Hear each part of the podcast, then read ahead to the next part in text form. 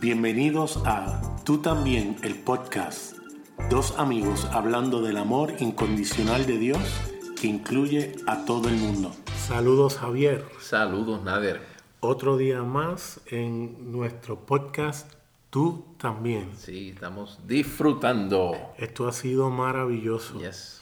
Y continuamos con las conversaciones que tenemos cada semana, ¿verdad?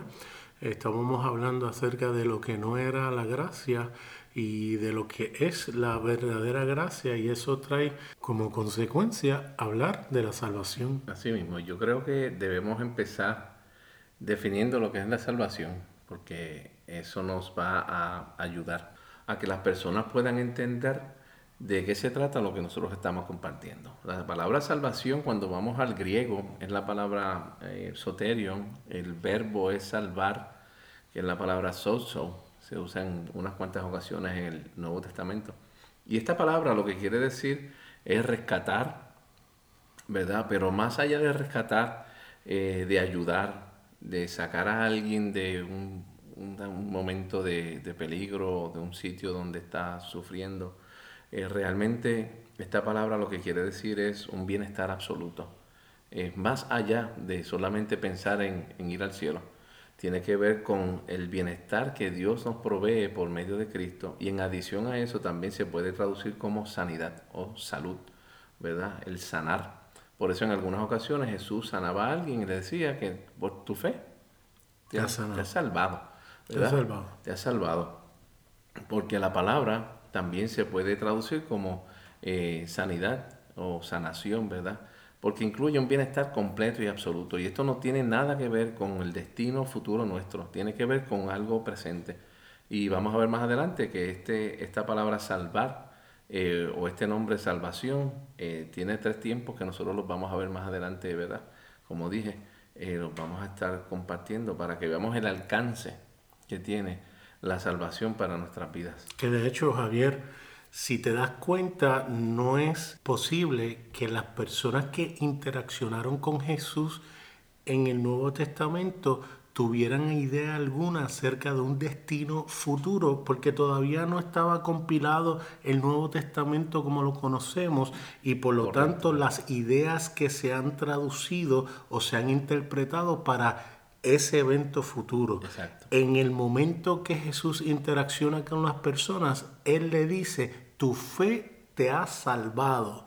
O sea que en ese momento esa acción de creer hizo o causó un efecto y por lo tanto todavía su muerte vicaria no había ocurrido, su resurrección. Por lo tanto ellos tenían que despertar o creer a esa realidad cuando le contaron, mira, el Mesías, el que te sanó, el que te libertó, el que te... Eh, eh, que hizo el milagro por ti, eh, murió y resucitó y ellos tenían que también creer. Claro, yo entiendo que después de haber interaccionado con el maestro se lo hubiese hecho muy difícil eh, no creer, aunque había muchos en el Domingo de Palma que mientras gritaban Josana, Josana, Josana, a la semana después gritaron crucifíquenle, crucifiquen, crucifíquenle, pero ya eso es otro tema. Claro.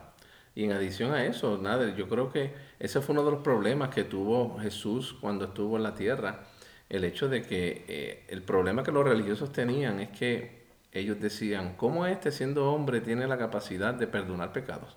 La salvación incluye el que nos libera, nos liberta de la culpa, de la vergüenza que el pecado produjo en nosotros y limpió nuestra conciencia. Por eso la sangre de Cristo es importante porque la sangre nos libera nos limpia la conciencia de la condición de pecado, ¿verdad? Que siempre hemos estado en Dios, pero nosotros no lo sabíamos porque el pecado nos había distorsionado y nosotros creíamos que le, le debíamos a Dios o estábamos avergonzados delante de Dios, nos considerábamos enemigos de Dios. Y la salvación, que es Jesús mismo, nos liberta de eso, nos rescata de esa mentira. Aleluya. Y obviamente el perdón está incluido que era lo que el problema que tenían los, religiosos en ese tiempo, ¿verdad? Que, o sea que el bienestar incluye la liberación integral nuestra, espíritu, alma y cuerpo, todo nuestro ser es liberado por medio de lo que Cristo hizo. ¿Ves? La salvación es completa, no le falta nada. De hecho, cuando leemos las escrituras, mucha gente dice, no es que Dios nos tiene que salvar de Él mismo.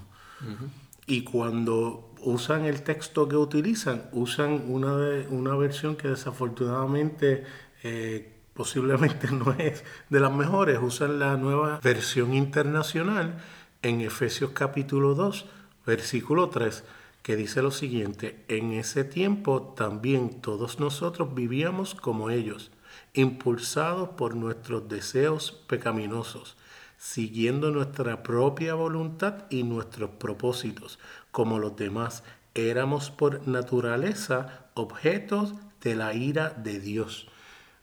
Pero qué curioso cuando vas a una versión interlineal o literal, dice algo totalmente distinto. Voy a leer de la Biblia textual el mismo capítulo y el mismo verso que dice, entre ellos también vivimos todos nosotros en otro tiempo en los deseos de nuestra carne, haciendo la voluntad de la carne y de los pensamientos, y éramos por naturalezas hijos de ira, lo mismo que los demás. En ningún momento dice que éramos hijos de la ira de Dios. Así que si tú lees que somos hijos de la ira de Dios, pues entonces tú dices, necesitamos ser salvos de Dios mismo. Pero qué ironía, porque entonces en el 4 dice, pero Dios que es rico en misericordia, por su gran amor con que nos amó, aun estando nosotros muertos en pecado, nos dio vida juntamente con el Mesías. Por gracia habéis sido salvados. ¡Wow! Cambia totalmente la manera de ver a Dios cuando uno se da cuenta que en ningún momento el texto dice que somos hijos de la ira de Dios. Definitivo. la ira, y obviamente la ira la gente la malinterpreta. Ya hemos hablado de la ira de Dios anteriormente. Pero en este caso pensaban que la ira era el juicio de Dios sobre nosotros. Y hemos visto que la ira tiene que ver con todo lo que Dios eh, hace o cree o piensa, ¿verdad? Que quiere acabar con aquello que nos hace daño a nosotros.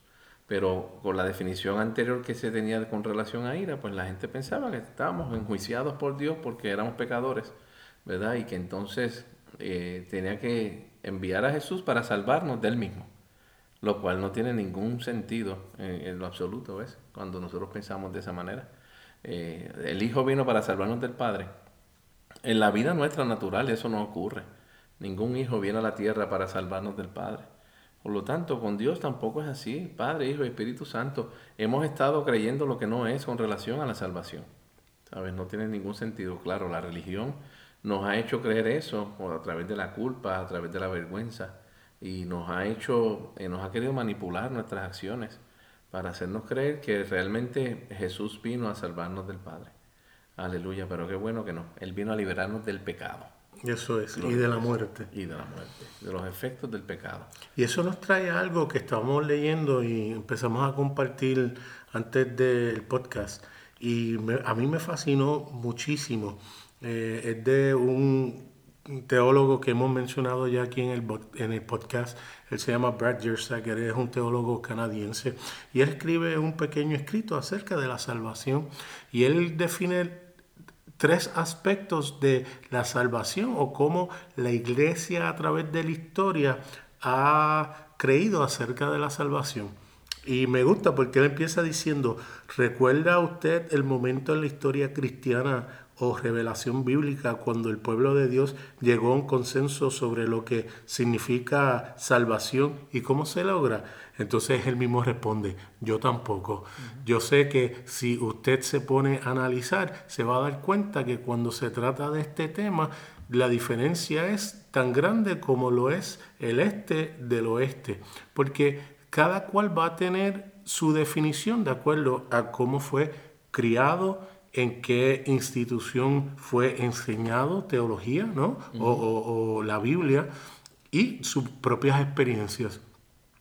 A la misma vez, también la manera de vivir de muchos hace que la definición de otros se concrete, porque alguna gente puede tener una manera de ver la salvación liviana, ¿verdad? Y eso hace que otro grupo diga, ves, ellos están mal porque su definición de la salvación les permite hacer A, B y C.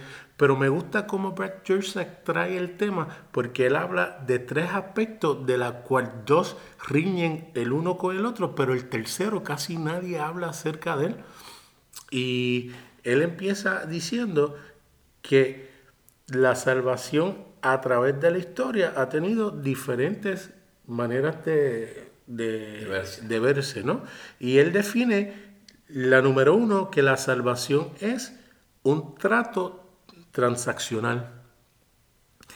Él habla que la número dos es la salvación como una acción unilateral de parte de Dios y la número tres es que la salvación es una relación recíproca. Y eso me fascinó. Que lo hablamos en los primeros podcasts acerca de Dios siendo relacional. Y lo que Él quiere precisamente es tener una relación con nosotros. Y cuando Él toca la parte transaccional, pues obviamente usted ha escuchado esto. Si usted hace una oración de tal manera, entonces Él te recibe. Si usted pide perdón, él te perdona. Si usted ora y hace X o Y, entonces Él te escucha. Y me, me, gusta porque Él usa el texto que yo usaba, el de Segunda de Crónica, eh, que dice, si mi pueblo se humillare eh, por cual mi nombre es invocado, entonces yo escucharé desde los cielos y, y inclinaré mis oídos hacia ellos y los escucharé y entonces oraré. Y obviamente, pues uno dice, pero es que está ahí, eso es una transacción. Si tú haces A, entonces vas a recibir B. ¿Ves? Y a través de la historia se ha llevado a lo que es los avivamientos a nivel colectivo. Eh, si la iglesia ora, si nos metemos con Dios, eh, Dios va a hacer. A mí me da gracia porque yo creo en la oración, Javier. Y a lo mejor lo que yo voy a decir, la gente va a pensar que no es así. Pero sí yo creo en la oración porque yo he visto los efectos de la oración. Lo que yo no creo es que el hecho de que oremos manipulamos a Dios a hacer lo que nosotros queremos que Él haga. Y les voy a dar un ejemplo muy claro. Nosotros vivimos en Puerto Rico. Nosotros estamos en un pueblo que se llama Bayamón. En estos últimos meses ha habido una ola de criminalidad muy grande. Y ha sido muy triste porque ha habido personas inocentes que han sido afectadas. En, hace ya tres, eh, no, como más de cuatro años atrás, empezó diferentes alcaldes de diferentes pueblos a convocar a principio de año que todas las iglesias se reúnan para hacer oración por una semana. A las 6 de la mañana, eh, muchas iglesias unidas orando, creyéndole al Señor de cambios en nuestra sociedad, de cambios en, nuestra, en cuanto a lo que es la seguridad de nuestro pueblo, en cuanto a las cosas que están ocurriendo. Y cada año que pasa, pareciera ser que Dios no ha escuchado. Todo lo contrario de lo que se espera. Todo lo contrario de lo que del propósito por el cual se ha ido a orar. Entonces, hay quien pudiera escucharme y dice, ah, sí, eso ocurre porque es que la iglesia no está unida. Pero qué, qué, interesante que entonces Dios es, no sé ni cómo calificarlo, que si no hay un quórum suficiente, Él no va a ser, no, va a escuchar a los que sí son eh, fieles eh, de acuerdo a ellos, que sí van y oran, ¿ves? Así que me es difícil eh, esa situación porque cuando uno ve la realidad de lo que está ocurriendo, pareciera ser como que no hay una respuesta. Esa transacción de yo fui Dios, nosotros oramos, creímos, pero no ha pasado nada, pues entonces como que esa parte transaccional no es. Nos estamos humillando. ¿Qué pasa que no contesta Dios? Eso es básicamente lo que, sí. lo que la gente pensaría. Como si Dios estuviera en ese tipo de negocio. Vamos a hacer una transacción. Tú te humillas y yo te complazco. Claro, eso está fundamentado en Deuteronomio número, eh, capítulo 28, ¿verdad? Donde habla, si tú cumples con esto, esto y esto y esto, pues yo te bendigo si no cumples con esto, esto y esto, pues entonces yo te maldigo. ¿verdad? Esa era la mentalidad antiguo testamentaria que se transfiere al Nuevo Testamento de igual manera, erróneamente, y se lo transferimos a la salvación, aunque decimos la salvación no es por obra, pero la realidad es que las personas piensan, ok, es por fe, eh, dicen, ¿verdad? La, salvación es por fe, si yo creo, pues entonces eh, Dios no solamente me va a salvar a mí, sino que la transacción la aumentamos, porque entonces usamos Hechos capítulo 10 para decir, no, si crees tú y tu casa, serás salvo. Es decir, si tú crees, serás salvo tú y tu casa, ¿verdad? Es decir, que en la, transacción metemos también a toda nuestra familia, como si Dios estuviera en ese negocio. Tenemos noticias para las personas que nos escuchan. La salvación fue por toda la humanidad y no tiene nada que ver con la transacción que nosotros querramos hacer eh, con Dios, porque lo que Cristo hizo lo hizo por toda la humanidad. Más adelante abundamos con relación a eso, pero sí se ve así como de transacción. Y eso nos lleva a la segunda definición de salvación que trae Brad. Y él dice que la salvación es un acto unilateral, que eso es correcto. Lo que Dios hizo, lo hizo por todos, independientemente creas o no quieras creer. Y lo hizo Él. Lo hizo Dios. La gente dice, pero ¿en dónde queda entonces la voluntad o el libre albedrío del hombre? No se, no, no se ve afectado en nada. De hecho, aquellos que creen que Dios escoge a unos y a otros no, eso sí les es violado el libre albedrío, porque si yo escojo, si yo escojo a unos para ser salvo y a otros para no ser salvo, no hay nada que yo pueda hacer, porque si yo quiero creer, pero soy elegido para no ser salvo, pues mi libre albedrío no cuenta para nada. Como creen los calvinistas. Como creen los calvinistas. Pero sin embargo, a diferencia, el arminiano te dice, no, eh, mi voluntad o mi libre albedrío determina lo que yo soy. Por lo tanto, que la salvación no depende de Dios, sino depende de mí, una transacción. Si yo hago, entonces yo recibo. Si yo busco, entonces yo encuentro. Pero Dios dice, no, lo que yo hice, lo hice por todos. Yo rescaté de su condición de enfermedad, ese virus del pecado, yo lo erradiqué, lo quité del mundo. Ah, pero ¿y si yo no lo quiero creer? ¿Eso no cambia lo que Dios hizo? Tú tienes tu libre albedrío de creerlo, tú tienes tu libre albedrío de querer estar agradecido por lo que Él hizo. Si no lo quieres creer, eso no quita lo que Dios hizo por ti. Yo puedo, si tuviera el dinero para darle aquí a mi amigo Javier eh, un millón de dólares y decirle, Javier, puse en tu cuenta bancaria, te hice un regalo de un millón de dólares. Si Javier decide utilizarlo, qué bueno, él va a disfrutar los beneficios de ese regalo que yo le di. Pero si él no decide disfrutarlo, utilizarlo, es más, si él dice nada, yo no te creo. Eso no cambia el hecho de que yo puse en su cuenta bancaria un millón de dólares, la realidad objetiva de lo que Jesús hizo en la cruz es real, es un hecho. ¿Cómo lo disfrutamos subjetivamente? Está en si lo recibimos o no, lo creemos o no, queremos experimentarlo o no. Eso es la parte experimental. Por lo tanto, Brad Jersak establece lo que hizo Dios por la humanidad, lo hizo de una manera unilateral. Y esta forma de pensamiento lo trajo Agustín, los reformadores, y ellos, eh, la metáfora que usa es, es, excelente porque ellos dicen, una persona muerta que es levantada no tuvo ningún decir en la transacción.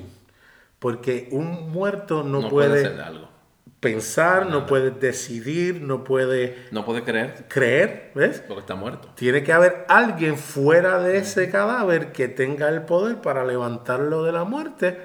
Y eso fue lo que hizo cuando estábamos muertos en nuestros pecados. Él vino a darnos vida. Uno de los detalles que yo veo también, Nader, es que eh, hemos visto, como dije al principio, el pecado lo hemos visto de manera incorrecta. El pecado se ha visto como algo que se ha hecho en contra de Dios eh, o algo que le debemos a Dios. Como Adán falló, como Adán pecó, eh, hizo lo incorrecto, pues entonces Dios necesita enmendar ese error de Adán para que una de dos, si eres calvinista, vas a creer que eh, Dios va a escoger aquellos que Él va a salvar, o eh, si eres arminiano, pues depende de aquellos que tomen la decisión correcta para obtener ese beneficio del que tú has hablado.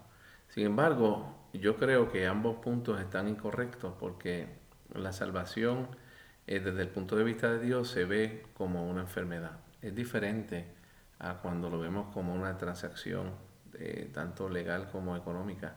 Porque en ese aspecto, eh, pues obviamente nosotros somos parte activa si tenemos que creer para obtener beneficio o somos una parte pasiva si es Dios el que escoge y entonces de esa manera sería injusto porque entonces estamos diciendo que Dios hizo a algunos para salvación y a otros para perdición porque Él escogió quienes van a creer y quienes no.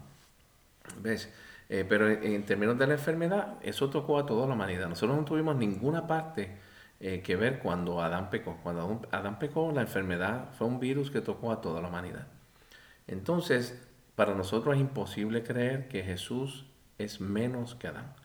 La Biblia le, llama a Jesús como el segundo hombre o el postrer Adán, el último Adán. ¿verdad? Y para mí es inconcebible ver que Adán eh, tenga más poder que Jesús. Es eh, donde Adán eh, compartió, ¿verdad? queriendo sin querer, pasó el virus a toda la humanidad, pero Jesús, siendo Dios, solamente puede alcanzar a algunos. Eso es inconcebible. Por lo tanto, en la salvación, Jesús obtuvo el beneficio para todo el mundo. Y eso lo vemos en Romanos capítulo 5, ¿verdad? Cuando dice que por la desobediencia de uno, eh, el pecado se le pasó a todo el mundo. Y dice que por la obediencia de otro, obtuvo la justificación de vida para toda la humanidad. Entendiendo eso, entonces podemos ver que ni es una transacción donde eh, nosotros estamos pagando a Dios por obtener un beneficio. Y segundo, el acto unilateral de Dios eh, no solamente para algunos los que Él escogió, sino que es un beneficio para todo el mundo. Es, todos estamos. Y eso nos lleva al tercer punto, que es donde ni el primero, que es una transacción, ni el segundo, que es un acto unilateral, donde nosotros no tenemos nada que decidir eh, y que sencillamente Dios escogió a algunos para salvación y otros no, eso es falso. Pues la tercera es una acción recíproca, ¿verdad? El tercer punto es una acción recíproca donde el Dios comenzó todo pero nosotros tenemos una parte activa donde podemos disfrutar de ese millón de dólares que nos dejó en la cuenta, como tú compartiste hace un rato. Y es importante aclarar y especificar. Sí, la palabra dice que Cristo es tanto el autor como el consumador de nuestra fe. Él es el que nos da vida. De hecho, en el Nuevo Testamento, se me olvida ahora en qué eh, libro, dice que Él es el Salvador de todos los hombres. Tito 2.11. Tito 2.11. Especialmente a los que creen. Y eso es importante porque aquí es donde viene la parte que quizás los que hablan de solamente gracia, de que sí es un acto unilateral, se olvidan entonces que no fue un acto hecho simplemente para que tú puedas decir, estoy libre de X o Y consecuencias después de esta vida ese acto recíproco es un acto de relación. Es como cuando se casa un hombre y una mujer. Es para que tengan una relación donde se den el uno al otro. Y cuando nosotros vemos que Él sí nos salvó unilateralmente, eso no se cuestiona, no hay duda de eso. Él lo hizo para que nosotros en respuesta podamos participar de los beneficios, de las bendiciones, del amor que Él nos brinda precisamente por lo que Él hizo unilateralmente. Qué grandioso es poder saber que lo que Él hizo por mí, yo no tuve nada que ver con eso. Y sin embargo poder entonces reciprocarle ese amor, eso que Él hizo por nosotros y yo creo que la confusión está en cuando la gente ve los pactos del Antiguo Testamento, creen que es precisamente yo pacto contigo si tú haces X o Y. Pero no, porque Dios siempre es el esposo fiel, aun cuando hay infidelidad de parte de, la esposa. Exactamente. Y lo vemos en el libro de Oseas. Vemos como su fidelidad, a pesar de lo que hacía la esposa de Oseas, se mantenía constantemente. Y si yo me doy cuenta de eso, no necesariamente va a hacer que yo cambie eh, las cosas que yo estoy haciendo, pero ¿sabes qué? Si no cambias las cosas que estás haciendo, va a haber unas consecuencias. No porque vengan de parte de Dios, sino porque la palabra es clara y dice que las cosas que nosotros hacemos tienen consecuencias. Claro. Y ahí es donde entonces hablamos de lo que es la salvación en sus tres formas, que es ya otro día que vamos a hablar acerca de eso. Quiero aprovechar nada, quiero leer Primera de Timoteo capítulo 2. Dice, empezando el verso 1, dice, exhorto pues ante todo que se hagan plegarias, oraciones, peticiones y acciones de gracias por todos los hombres, por los reyes y por todos los que están en autoridad, para que podamos vivir una vida tranquila y sosegada, con toda piedad y dignidad. Entonces, escucha el verso 3, porque esto es bueno y agradable delante de Dios nuestro Salvador, el cual quiere que todos los hombres sean salvos y define lo que quiere decir salvos. Él quiere que todos sean salvos. No es que lo que Cristo hizo no incluya a todos. Es que no todos han tenido la participación subjetiva que tú hablabas hace un rato de lo que ya objetivamente Cristo hizo. Entonces dice, ser salvo quiere decir que vengan al pleno conocimiento de la verdad.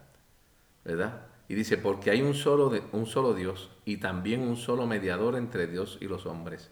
Cristo Jesús, hombre quien se dio a sí mismo en rescate por todos. Testimonio dado a su debido tiempo.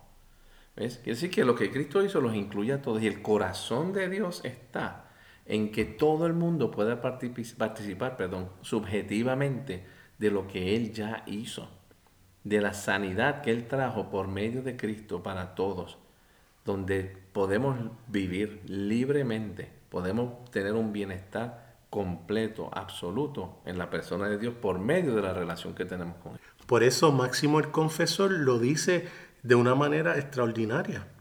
La encarnación es el comienzo, es el acto de gracia salvadora y amor recíproco. Dios y el hombre están unidos en la persona de Cristo. Él enfatiza la encarnación como un instrumento efectivo de salvación del cual la muerte reconciliadora es sólo una consecuencia lógica. La encarnación misma es el acto supremo de la gracia divina, que lleva a efecto la relación de ahora entre Dios y el hombre. ¡Wow! Es, una relación. Es una relación. Es ese acto donde Él vino y interrumpió nuestra oscuridad, en nuestra manera distorsionada de ver a Dios, de vernos a nosotros mismos, de ver a nuestros semejantes y cambiarlo por completo y decir, mira, esta es la verdadera cara de mi Padre. Él es amor y yo le brindo este amor incondicional a, a ustedes y la invitación es a nosotros entonces vivir en ese amor. Si vivimos en ese amor, nuestra relación en nuestra casa va a ser diferente, nuestra relación con nuestro prójimo va a ser diferente. Y con nosotros mismos, la relación nuestra con nosotros mismos, nuestra identidad, una vez esté clara, que Dios nos salvó de eso también, este, vamos a poder vernos como Dios nos ve y vamos a poder disfrutar la vida a plenitud. Y entendemos las palabras de Juan cuando dijo, nosotros le amamos, porque Él nos amó primero. ¿Ves? Quiere decir que todo comienza con Dios, pero continúa en una relación con Él y con los demás. Nos puedes escuchar a través de Apple Podcast, Google Podcast, Anchor.fm o donde quiera que escuches tus podcasts. También nos pueden escribir a tú también el podcast gmail.com o me consiguen en Facebook Nader Manastra Díaz. O a mí a través de Facebook, Javier en él. Hasta, la próxima.